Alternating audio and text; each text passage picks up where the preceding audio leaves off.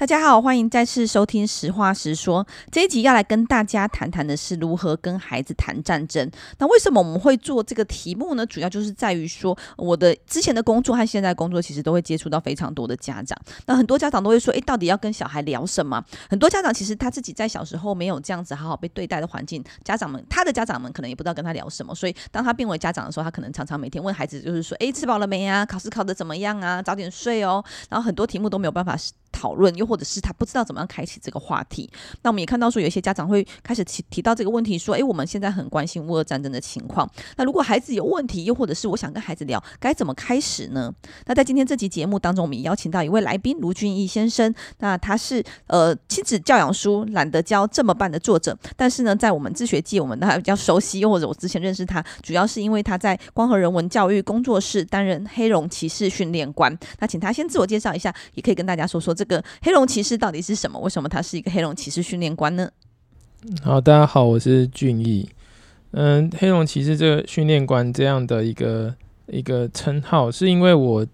觉得人们总是习惯，呃，用一个人的社会地位，然后去判断一个人讲的话有没有道理。那我对这件事情其实有一点觉得奇怪，所以，嗯，有时候人家出去。叫我交出我的学经历的时候，我就觉得好，我写那些学经历。可是，可是，难道这些学经历可以代表我讲的话对不对劲吗？这样，所以我就有一有一次，我就真的觉得说，好像该做点什么来小小的反抗一下。所以我就在学经历的最后面加上一个我觉得很奇怪的东西，想要去对抗这样的一个一个既定的想法，所以就加上一个黑龙骑士训练馆这样。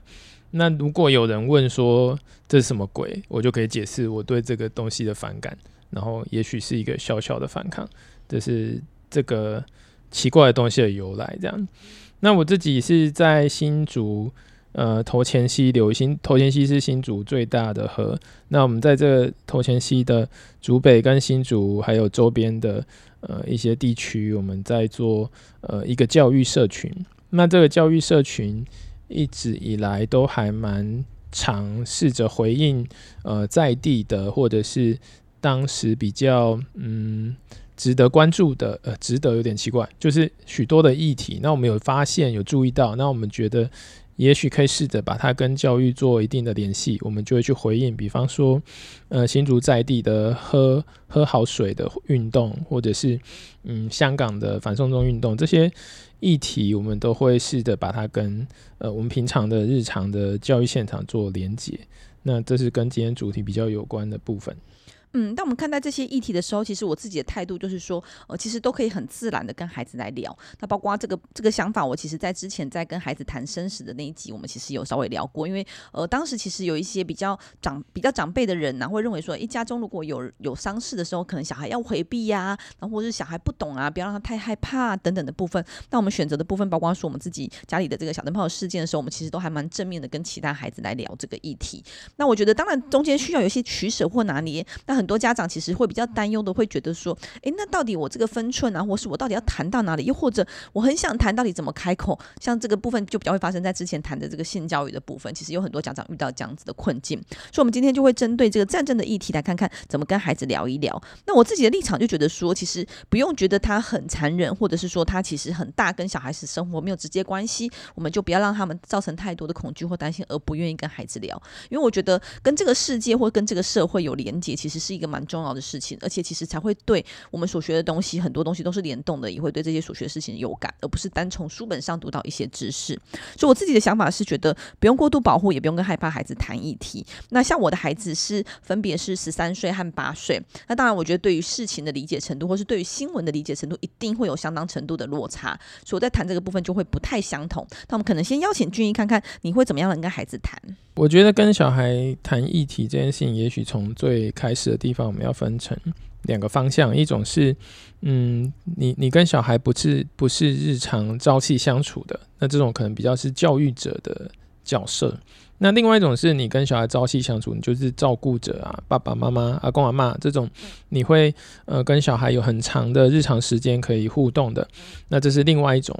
另外一种脉络，那如果是教育者的话，因为你跟小孩相处的时间通常呃是有限的，所以呃，在这种情况下，通常你可能要做的会是比较设计过的的时候，你再去跟小孩谈，会比较能够掌握那个时间。这样，那另外一种是，如果你是日常跟小孩一起相处的人，那你就不太需要去做精细的设计，因为在日常生活里面，嗯、像我们在说耳濡目染嘛，那你日常生活，你如果总是在关心这些事情，你在。你你的手机荧幕，你在观看的，你平常跟朋友讨论的事情是那些的时候，小孩他自然跟跟在旁边，他就会呃收到相关的讯息。他有兴趣的时候，他就会呃追问这些这些东西，你们就有比较多的可以开启讨论的机会。他就不需要做比较繁复或者是精巧的设计，也可以做到。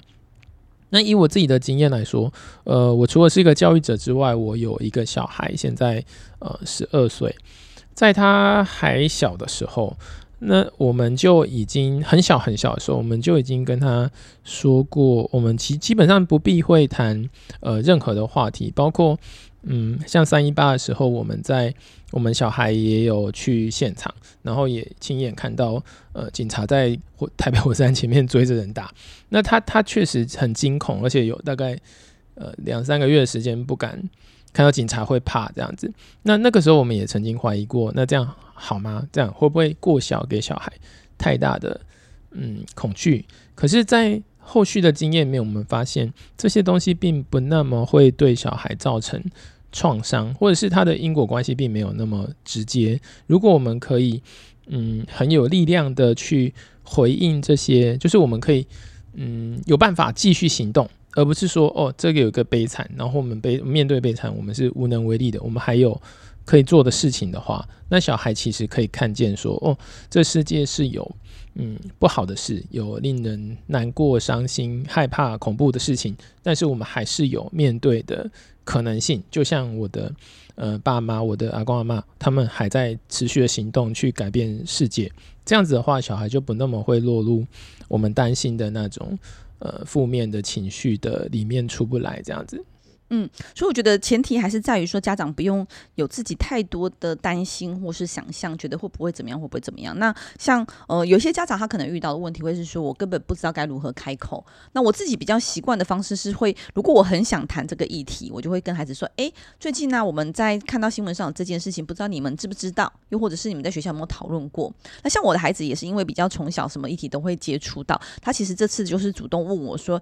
诶，妈妈，那个是不是现在有战争发生？虽然他搞不清楚。国家在哪里？因为他八岁，其实还没有，目前还没有这个很明确的世界地理观，所以他就问我说：“听说有战争发生这样子。”那我觉得对于我的孩子来说，他们呃八岁的这一组，他们就八岁的这一对双胞胎，他们其实非常的。单纯，因为对他们来说，自由民主其实是非常自然的存在，从小到大都是可以怎么样，可以怎么样，完全没有想象过，或是没有办法去想象说战争真正发生，同时在我们这个世界的上某一角，那战争到底是什么？因为像我的孩子，他其实开始就问我说：“我听到有这个新闻，那我很觉得很奇怪，是他们为什么要打仗？难道不能好好说吗？”那我们就会从这个角度开始去切入，所以我觉得这至少是一个开头的部分。那我觉得，呃，刚刚提到说，其实家长们会呃犹豫说，到底我这样多谈好不好？或是少谈好不好？或是要谈到什么程度？又或者是说，呃，我不是军事专家，我不是外交专家，我也是从新闻上看到一些片段的知识，这样会不会给孩子有错误的方向？那我我自己觉得这个部分好像也不用，就是真的是放下一些焦虑，因为即便现在是教科书上，也不代表全部都是对的。所以一样，就算是专业的教育者，又或者是呃非常明确审议过的教科书，都还是会有错误的可能性。那我的想法是，就是让孩子接受不同的资讯，那他其实。当他发生说，诶，这两个资讯有冲突的时候，他反而能够让他去思考说，诶，到底谁说的是对的，又或者是我自己怎么看待这个问题？所以我觉得这部分其实大家就是比较自然，然后也不用有太多的焦虑，就是可以跟孩子好好的来聊一聊。大家会有一个焦虑，是我们得要传达给小孩正确或或所谓中立或所谓全面的资讯。这个我觉得其实是一个迷思啊，因为像这次普丁他。大家都觉得他不会打，他就打了，全世界的专家都错了，那那怎么办？这样，所以呃，很多事情我们其实就在这个，尤其是这个时代，我们很难知道所有所有的事情。那不可能在呃知道所有事情之前，我们都不尝试去了解。我觉得在这些面向上，它更重要的是我们想要了解的那个态度，而不是我们传达出来的资讯本身。那如果我们担心的是我们传达的资讯是否呃足够正确，那我们也许就要做更多的事前的。要跟小孩讲讲之前，我们可以多做一点点求证的动作，或者是我们平常也要培养我们自己，呃，怎么样收集资讯，在对于可靠的收集资讯的管道的这个嗯培养。那这些只要我们有做了一定的努力之后，我觉得在正确性上跟中立性上就已经是没有问题的了。所以，我们不必担心我们没有身份去跟小孩谈这件事情，因为更重要的是那个积极想要了解这个世界发生什么事情的态度，以及以及小孩的问题，他是他是可以问的，即便他问的问题不那么嗯、睿智或不那么聪明，那也没关系。你你有这样一个想要积极探求世界的欲望啊，这个欲望本身是很值得去。呃，诚心的回复，甚至是跟小孩一起去，不懂没关系，我们跟小孩一起去研究嘛。在这个时代，要去探求一件事情是很好的。那这也是呃，我们可以示范，如果我们不懂，我们可以怎么去搞懂一件事情的的机会。我觉得可以这样做。嗯，对，我觉得其实我很赞同俊英刚才讲的，就是这个态度的部分，又是或者是让孩子保有好奇心，想要知道为什么的这股力量，其实是蛮重要的。那家长的部分，当然，呃，有余力的情况下，是可以多做一些资料。那如果时间有有限，然后心力有限的情况，其实就是告诉孩子你知道多少。那我自己觉得蛮重要的一个态度是，你不要讲的太满。比如说，孩子会问一些问题，像我自己没有很没有把握，我就会说，我印象中好像是这个样子，这个样，这个样子。比如说，到底俄罗斯跟乌克兰之间到底发生什么争执？那我们当然看到一些资料，但是我自己其实对历史自己没有这么的深刻了解，也没有办法记忆的这么详细的情况下，我会跟孩子说，我印象中他们可能有哪些冲突，所以为什么俄罗斯想要发起这场战争？但是我也没有很确定。如果我们想知道，我们可以一起再来查查。看，那如果已经很明确的部分，比如说孩子他就会说，诶，那为什么要打仗？打仗之后，那他就逃跑就好啦，我们就直接逃跑就好啦。那这部分我当然会有我自己的立场，我就会跟他告诉他说，如果我们这样子这样子逃跑，全部人都逃跑，是不是我们就会没有国家了？等等等的这些角度，那我觉得不可否认的就是，绝对不会有一个所谓真正中立或是嗯、非常客观的东西，因为所有的论述一定都会有主观的部分存在。那我们也不用刻意去回避说这就是我的想法，或者是这样就是对，我自己觉得这样是对的这样子的论述，因为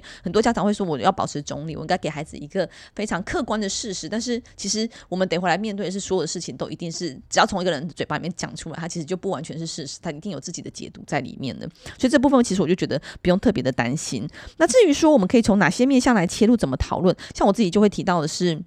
孩子说他们为什么不逃跑？我说对啊，当然的确有一些人选择逃跑。那有一些人应该是选择有一些人逃难到这个波兰那边去，那有些人就选择留下来捍卫。那同样的事情如果发生在台湾，我们逃得走吗？因为台湾是一个岛屿，并不是说可以直接像他们一样就到跑到隔壁的邻国去。那又或者是说，诶，我也会跟孩子说，至少比较小的孩子，我就跟他说，诶，那其实为什么他不逃到？比如说，他说他为什么不逃到美国？那我就跟他说，其实他离美国非常遥远，他跟俄罗斯的关系是邻居，那他旁边可能跟波兰是邻居等等，就是稍微把世界地图。或是我们家有地球仪，我们就会稍微翻开来看一下这个地理的状况啊，等等。这部分是我在比较小的孩子在处理的部分。那像我大的孩子是十三、十四岁了，所以他就会问比较多深入的问题，是说他觉得我们这样打一定会赢吗？或是他们这样捍卫真的会赢吗？或是这样会不会是一种无谓的牺牲？要不要保留自己的生命，然后以后再想办法回来？那又或者是他之前有连接到我们曾经处理过或讨论过反送中的议题，就会有类似的感觉，就是这些学生在死守的情况下，甚至被警察殴打或抓起来。那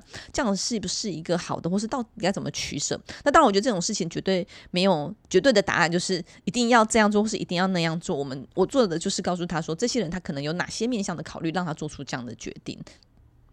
嗯，呃，我觉得他保持讨论的开放性是非常重要，因为呃，虽然我们现在在媒体上可能呃，可能不同同温层看到的是不一样的，但也许有人看到的是乌克兰人，他们都在。都在呃奋命奋死的抵抗，但乌克兰人也不是全部都是这样子的。乌克兰一定有很多各式各样不同的人，有不同的考量，会做出不同的决定。所以，嗯、像婉瑜刚才说的，我们不要把一件事情说的说的太呃武断，说的太单一，我觉得是很重要的事情，因为这会。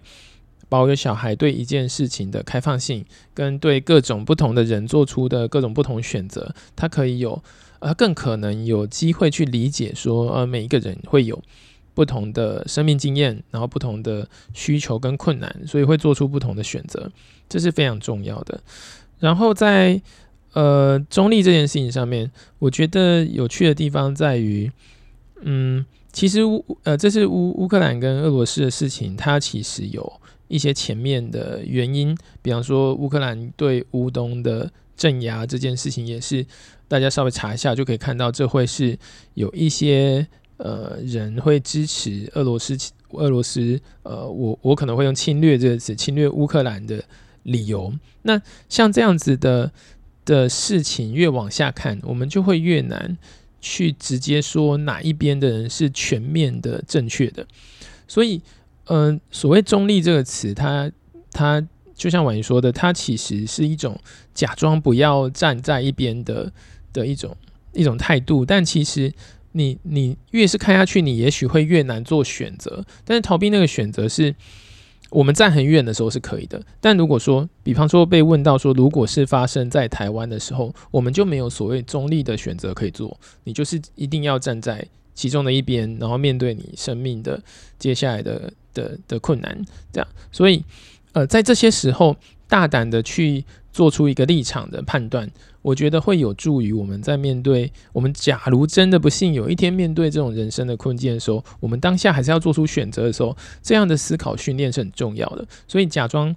呃，或者是把自己放在一个稍微隔远一点的中立立场，我不认为会帮助小孩对这些事情有更深刻的认识，反而去问小孩说：“如果是你，你会怎么选？你会怎么做？你会逃吗？你会留下来吗？那你留下来，你可能会牺牲什么？”在小孩。有兴趣的时候，去问他这样的问题，让他呃有更多想象中的切身处地的思考，我觉得也是呃很有趣的事。嗯，就是让孩子试着去思考他怎么做判断，或是怎么做决定，这件事情蛮重要的。因为慢慢长大，其实呃，应该不能说慢慢长大，其实人生中每天都会面对非常多的决定。但我觉得，不论决定的方向是如何，重点是他能够愿愿意做思考，然后敢做出决定来，而且为他的决定来负责。我觉得这是一个蛮好的，而且蛮重要的态度和方向。那另外就是我自己也会谈的是说，呃，会跟孩子聊聊说，他他们看到这个战争这么可怕，他们你们有没有想要做些什么？又或者是台湾的乌克兰人现在怎么办？以及说台湾人如何来支持乌克兰，或是支持俄罗斯，甚至我当然觉得一定还是有一部分的人可能会有不同的立场嘛。这些其实都可以跟孩子聊一聊。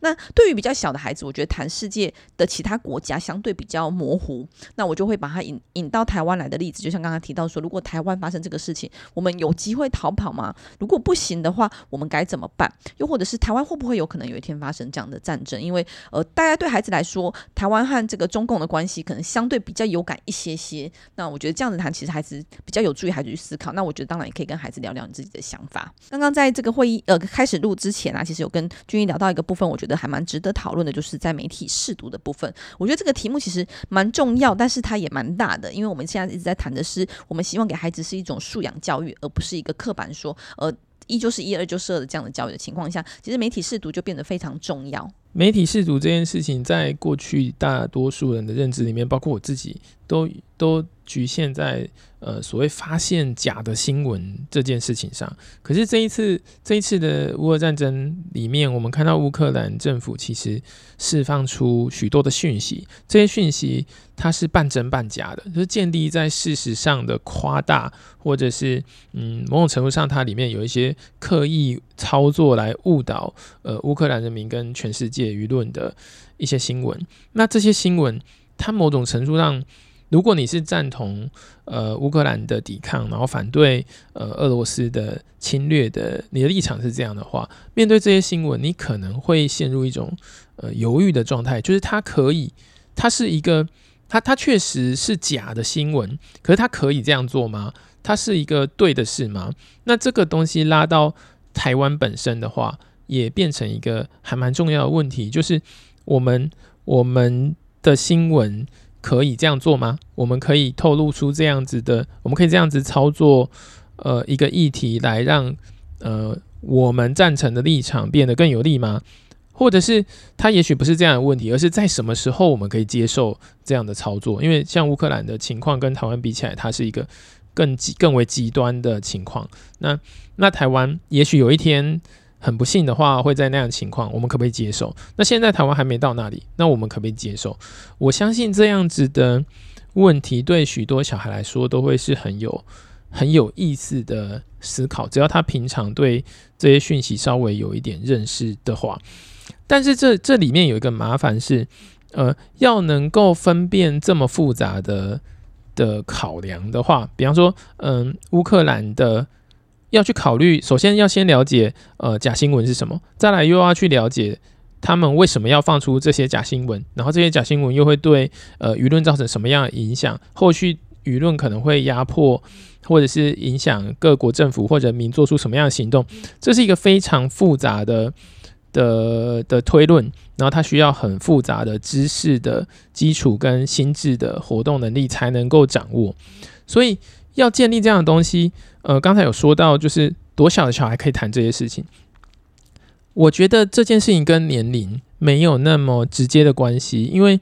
这些知识跟经验需要很长时间的去的累积跟锻炼，它才可以具备，所以即便你从小就开始训练。这件事情，他他也要到某一个年纪之后，他才有可某一个呃累积之后，他才可能可以做到这样的事情。所以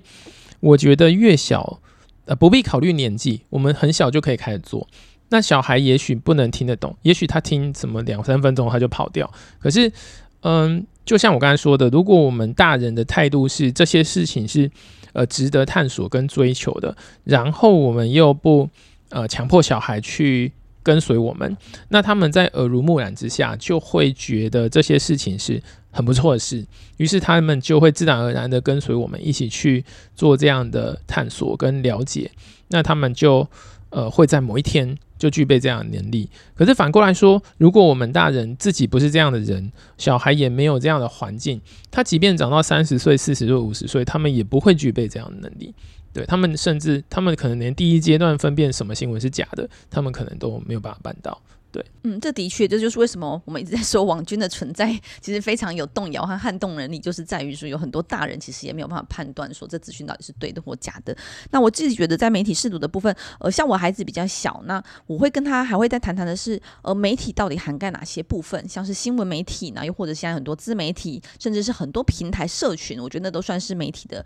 范畴之一。那对于现在孩子来说，其实他们使用网络真的是非常，大概在幼幼儿园或者是在国小低年级开始都一定会使。用到网络，所以他们也会很自然的去看这个 YouTube 啊，然后看脸书啊，然后看很多的平台上面，其实里面都会充斥着各种资讯。当然，他或许不见得直接跟俄乌战争有关，但是我会我自己会趁机跟他说说，那那你看这个东西到底你怎么看待这些东西？因为比如说新闻媒体有它的第四权的这个公正性的意义存在，那我会跟孩子聊一聊。又或者是说，当我们在看待这些资讯，即便是 YouTube 上面告诉你怎么样抽奖也好，或是怎么样来玩电动也好，其实里面到底是真是假，你们我们。该要保持一个怀疑的态度。那我会特别这样子跟孩子谈，就是因为我们在呃在这一两年中，其实处理了非常多性私密影像的呃儿少的部分。那我会发现说，因为大家孩子们虽然使用网络很自在，但是极少有机会是由家长、有老师或是有环境来告诉他说，我们到底接收到这样的资讯是不是有警觉能力或是判读能力？因为包包括说你可能。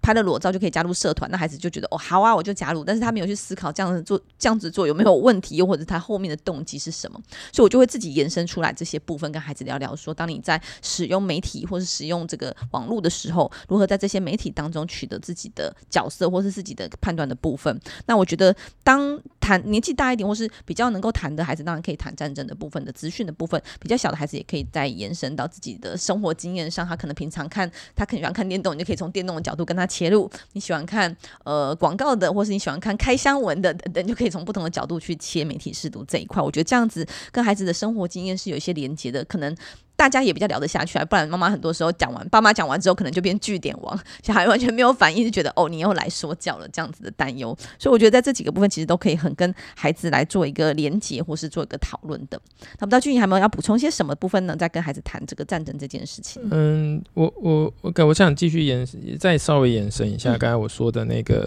嗯。呃就是他需要丰富知识跟心智这一块，就是在在比方说以乌俄战争这样的事情上面，它其实对它其实有它一定的普遍性。就是比方说，它是一个对于呃侵略跟抗争的这样子的的事件。那其实乌克兰对乌东所做的事情，某种程度上也有类似的本质。然后呃，中国政府对。呃，图博或者是对香港所做的事情也有很类似的本质，可是回到家庭里，那有可能对某一些小孩来说，或者是小孩在某一些生活空间里面，他们可能也有感受到类似的权力不对等的事情，所以它其实在很多的面向上有它一定的普遍性。所以，如果说真的担心，呃，乌俄战争这样子的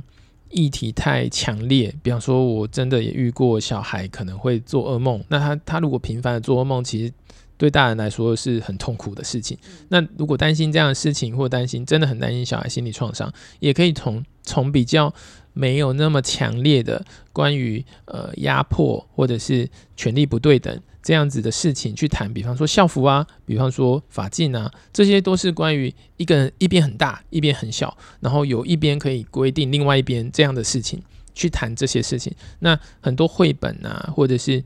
或者是故事啊，它里面也都有这样的叙事。如果真的觉得那么强烈的东西不能谈，谈这些比较没那么强烈的事情，其实是一样的。它还是就是我们现在立刻就可以回应跟采取的行动，而它能所能抵达的地方都也差不多。就是关于我们面对这样子的巨大，我们可以怎么样去去回应或或反抗，或要不要反抗？那我觉得是可以这样做的，所以不必因为担心小孩的。害怕就不去谈大的事情，或真的那么害怕，我们还是可以谈小的，但是本质上很接近的事，那它有一样的意义。嗯，对，我觉得就是大方向可以提到。那如果孩子没有办法消化，或者是觉得太深、太难、太害怕，我们其实可以把它缩小到生活当中。那我觉得像因为均一是一个小孩嘛，那我自己是有非常多个小孩，所以他们其实很容易发生就是手足之间的冲突。我觉得其实跟这个战争也是有类似的概念。你为什么把我这个蛋糕吃掉了？那其实就是一种侵占和占领。其实背后的脉络都会多多少少有一些接近，就是我想要扩张我的权利，或或者是我的占有欲望有点强烈。当然，我觉得背后的成因有不太一样，但是某些些微的部分或是某些面向来看，其实这是有点接近的，因为作为一个爸爸妈妈，其实就很想要叫他们不要一直发生手足冲突。爸爸妈妈很困扰，所以我就会试图在这当中置入一下，说，其实你们你们之间吵架也是跟这些打仗是同样的概念的，你们要不要好好相处？他们也会找盟友，对对对，他们会找盟友，有的找爸爸，有的找妈妈。对，没错。所以我觉得其实可以更细致的回到生活当中来，就是我觉得看爸妈自己的需求和自己的能力啦，就是你不用一直想象说战争很困难，因为真的是手足之间这种日常的很容易发生，像我们家就几乎每天就是在吵架，一定都会发生一点点细小的冲突，谁踩到谁的东西，谁拿了谁的东西没还，然后谁吃掉谁的东西，其实都会不停的发生当中。其实就可以回来思考说，对啊，那你们觉得为什么要打仗？很可怕，会造成很多伤亡。但是其实小小的事情也是一种争执啊，也是一种冲。突啊，那我们怎么来看待这个大和小之间的差异？所以我觉得这几个部分其实都还蛮好的面向。那最后我想补充一下，就是说刚才均一提到是，有时候他小孩子听多，他可能会做噩梦等等。所以我觉得这个拿捏的部分，我自己的看待就是说。呃，会随着孩子的心智状况，随着孩子对于这样子的敏感度的部分，和他自己能够承受的部分，其实绝对都会有差异。年纪也是一个，然后平常接触的议题也是一个。那像之前我们曾经读过一些绘本啊，有时候小孩其实就崩溃了，比如说大野狼把阿妈吃掉，真的有小孩就崩溃了，类似这样子。所以我觉得那个东西就，呃，我觉得比较好处理方式其实是好好的去听孩子的情绪，然后听到他感受到什么，然后去理解他，因为。过去在讲童话故事的时候，很多时候家长可能会很直接说啊，这是假的，你害怕什么？那其实我觉得关照自己这件事情很重要，所以我觉得不论是从哪个角度来谈战争，又或是从哪个角度来谈议题，其实都很需要的是让孩子先说说看他看到什么，他听到什么，然后同时应该好好关照他的情绪。就是你有害怕，你有担忧也很自然。那如果你真的觉得，如果你有害怕的时候，我其实就少讲一些，然后彼此互相尊重。我觉得这也是一直我们很希望能够传递给下一代或传递给更多的大人的一个观念，就是彼此尊重。即便他是一个小孩，他的感受是很真实的，即便他的感受跟你有非常大的落差，但是他是非常真实的，然后他也值得被尊重和被